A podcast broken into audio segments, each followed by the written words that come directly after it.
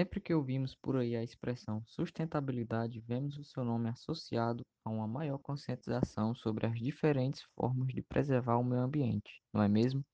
Mas o que será que significa exatamente essa expressão? Para que ela serve? Me chamo Jackson e esse é mais um verbete jurídico.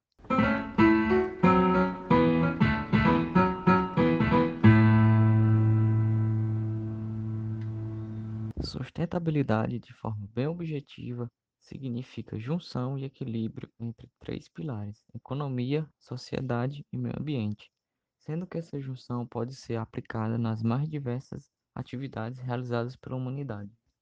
Podemos fazer a aplicação da sustentabilidade através dos três R's.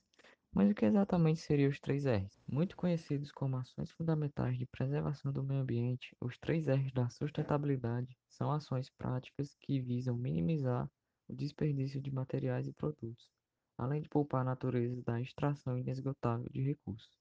Adotando estas práticas, é possível diminuir o custo de vida, reduzindo gastos, além de favorecer o desenvolvimento sustentável.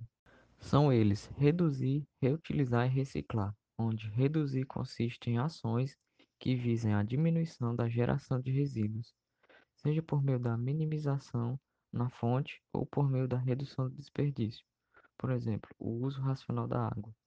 Já reutilizar é quando um produto é reaproveitado, este é, reutilizado na mesma função ou em diversas outras possibilidades de uso.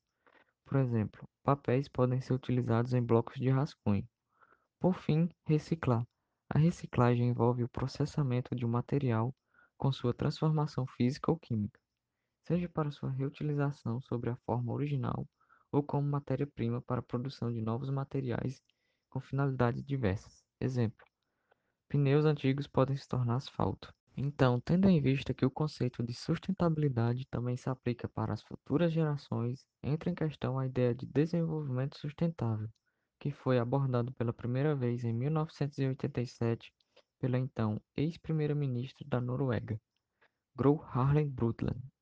E de acordo com o que ela disse em seu livro chamado Nosso Futuro Comum, desenvolvimento sustentável significa suprir as necessidades do presente sem afetar a possibilidade das gerações futuras suprirem suas próprias necessidades.